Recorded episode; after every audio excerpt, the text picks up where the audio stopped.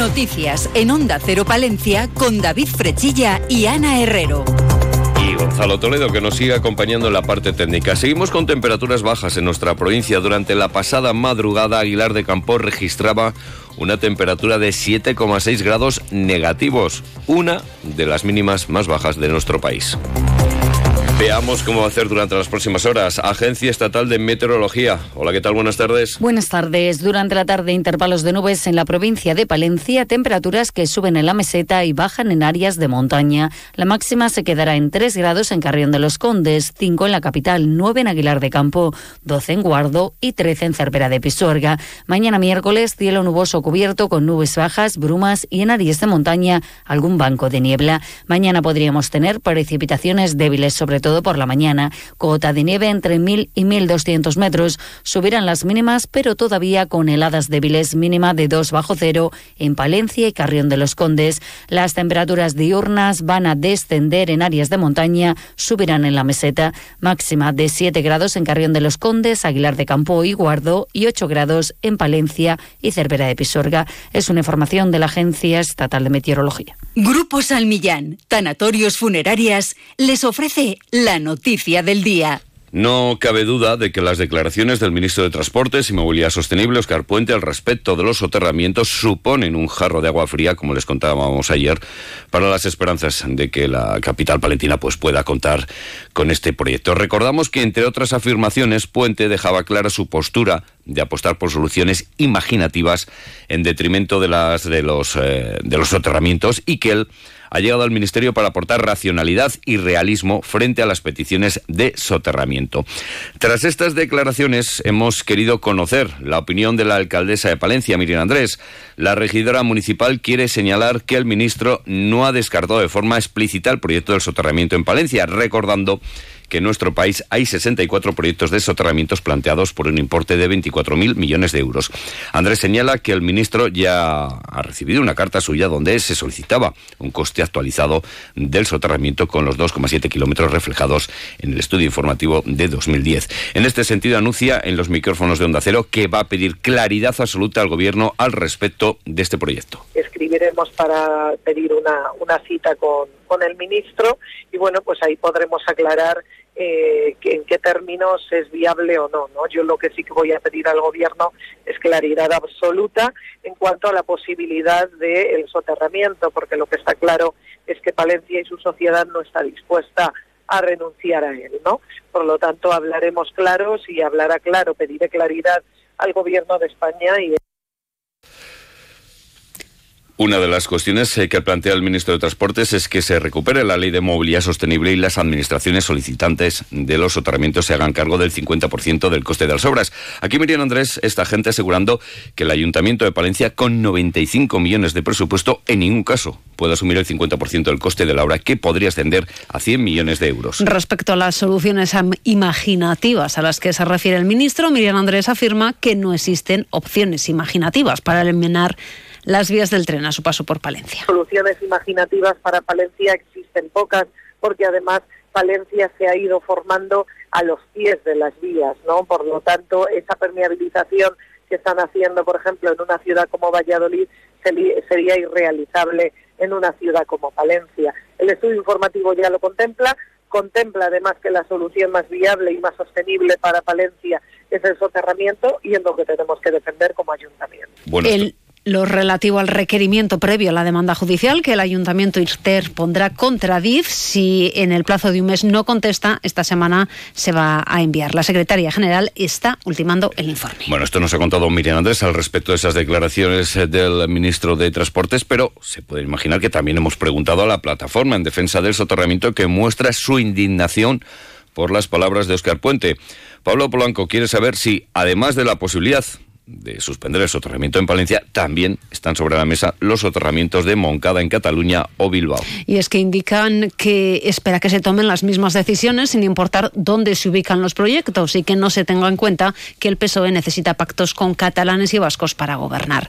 También quiere saber qué pasos daría después el gobierno con una obra en ejecución como es la alta velocidad a Cantabria. Suspendes el soterramiento ligado a esas obras, que esas obras lo están incumpliendo ahora mismo, ¿Cómo lo haces? ¿Derogas los estudios informativos? paralizas las obras, tramitas un nuevo estudio informativo que tarda dos, tres, cuatro años que sean y llegan las próximas elecciones generales. Ese es el plan. Paras la obra y devuelves los fondos Next Generation Europa, que están condicionados a que la obra se termine en el 2026.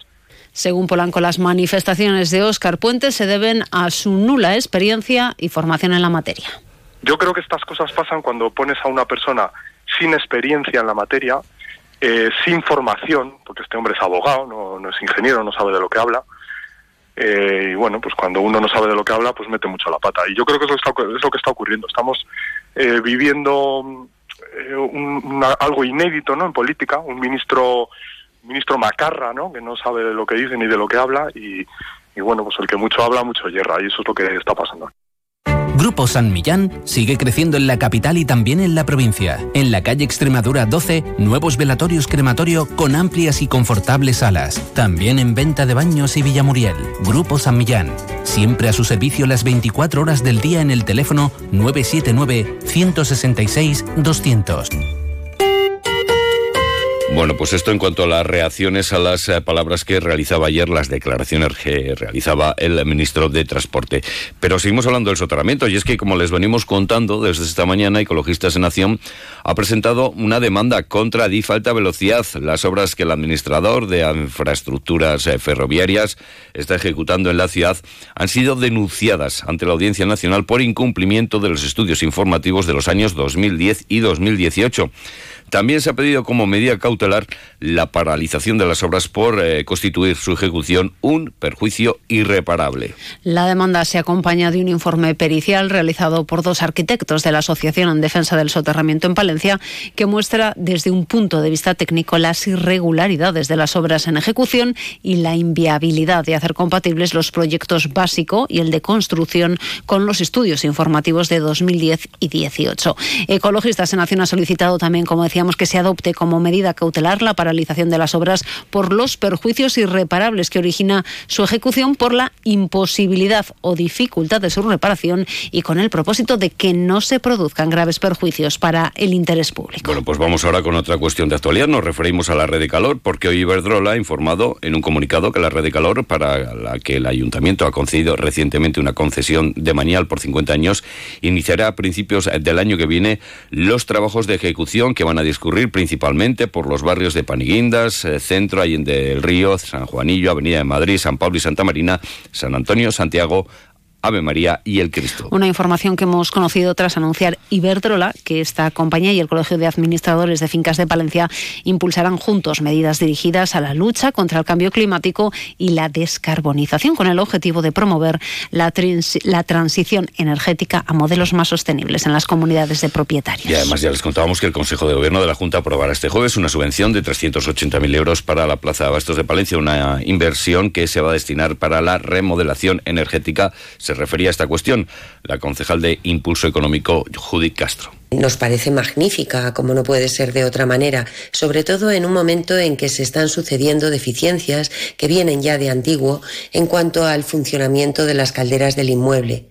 Como ya y de la capital a la provincia, la Asociación Profesional Justicia para la Guardia Civil, JUCIL, ha solicitado una reunión urgente con el subdelegado del Gobierno en Palencia, Ángel Miguel, para que se ofrezca una solución eficaz y rápida a las 11 familias de guardias civiles a las que se ha exigido el inmediato desalojo de los pabellones del cuartel de Herrera de Pisuerga por la ruina que presenta el tejado de esta edificación. La asociación profesional espera que la Administración ofrezca una mejor respuesta que el traslado a otros pisos de la Guardia Civil de distintos puntos de la provincia de Palencia. Algunos muy alejados, dicen, dado que pasará tiempo antes de que los pabellones de esta localidad vuelvan a estar en condiciones de uso. Escuchamos a Agustín Leal de Jucil una respuesta adecuada a los 11 guardias civiles eh, y a sus familias afectados por el desalojo de las instalaciones oficiales del cuartel de la Guardia Civil eh, de Herrera de Pisuerga. Eh, no es de recibo que se les dé una solución habitacional a 50 o más kilómetros de, sus puestos de trabajo, con todo lo que eso conlleva también para la vida laboral de sus parejas y el colegio, la vida educativa eh, de sus hijos. ¿no? Deseamos que se ofrezcan unas soluciones pues, más adecuadas y que se aclare el tiempo que van a durar estas circunstancias, ya que no es lo mismo una reparación de estas instalaciones que puede durar de dos a tres meses como que haya que derribar el edificio. Una y 55 minutos les contamos las noticias que ocurren en nuestra capital y provincia. Si quieres saber lo que es bueno, prueba los productos distinguidos con el sello Alimentos de Palencia. Porque hablar de Palencia con P es añadir calidad a las materias primas, a su elaboración, a su variada gastronomía y a su potencial turístico. Desde la Diputación apoyamos a nuestros productores, hosteleros y comercios para conseguir esa C de calidad. Entra en la web www.alimentosdepalencia.com y accede a nuestra tienda online o acércate y disfruta de la compra en los comercios adheridos a la marca. Diputación de Palencia, porque tú sabes lo que es bueno. Consume Alimentos de Palencia con P. Y ahora hablamos de música. Es que el Festival Palencia Sonora ha anunciado sus nuevas eh, confirmaciones. Pongos, y Cebras, Del Aporte, Calavento, Besmaya, Floren y yo, Jofe 440, Jun Prado, Habla de mí en presente, Fundación Francisco Frankenstein, El Nido y Umami son las nuevas confirmaciones. Grupos que se suman a los ya anunciados, Arde Bogotá, Sinova, El Colimpia Asesino, Rodrigo Cuevas, Bayuca, Keral Laos, Siloé, Parque Sur y Jordana B que completan esa nómina de artistas y grupos que van a desembarcar en el Parque del Sotillo y en otros entornos el centro de la capital palentina, entre los días 6 y 9 de junio, con esa conjunción de veteranía y creación emergente que se ha convertido en uno de los sellos de identidad del festival. Juan Cruz Pascual, director de Palencia Sonora. Con los grupos anunciados, el festival deja clara su apuesta por un cartel en el que a los artistas consolidados se unen grupos emergentes dando de este modo cabida a diferentes estilos musicales como el pop rock, música urbana y también sonidos de fusión. De esta manera, Palencia Sonora pretende diferenciarse y tener un estilo propio. Una apuesta que está siendo muy bien acogida por nuestro público, prueba de ello es la gran demanda de abonos que está teniendo la próxima edición de Palencia Sonora.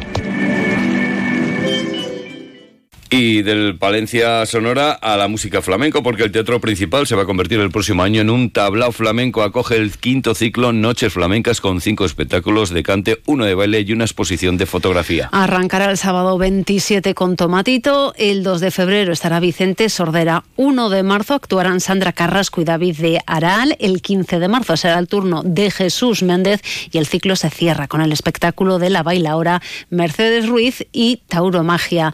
El ciclo sigue abriendo el teatro principal a nuevas disciplinas con el objetivo de convertir el certamen en un referente a nivel regional, tal y como apunta el concejal de Cultura, Fran Fernández un teatro principal que a mi juicio es un referente de cultura a nivel nacional en toda la programación que nosotros y nosotras vamos creando a lo largo del año y vamos generando un punto de referencia de las artes escénicas en este país y yo creo que Palencia tiene ese espacio creado, ¿no? Y con esta con esta nueva programación que vamos a proponer de flamenco este año, creo que ahondamos en esa propuesta de Palencia como un punto de referencia de las artes escénicas de este país. Y antes de despedirnos les contamos eh, que ha sido adjudicada por 116.000 euros la obra del sendero del río Cieza para uso peatonal y cicloturista entre Población de Campos y Villovieco que tiene como objetivo ofrecer una alternativa más atractiva a los peregrinos. Y además la Diputación sigue manteniendo su compromiso con la innovación en el sector agrario de la provincia mediante su colaboración con el Itagra, un convenio que cuenta con una aportación de 90.000 euros. Pues con esas noticias relacionadas con la Diputación de Palencia nos despedimos. Llegan las dos, les dejamos con las noticias de España y el resto del mundo. Ya lo saben, a partir de las dos y media la actualidad, las noticias de Castilla y León con Roberto Mallado y Lucía Barreiro. Buenas tardes.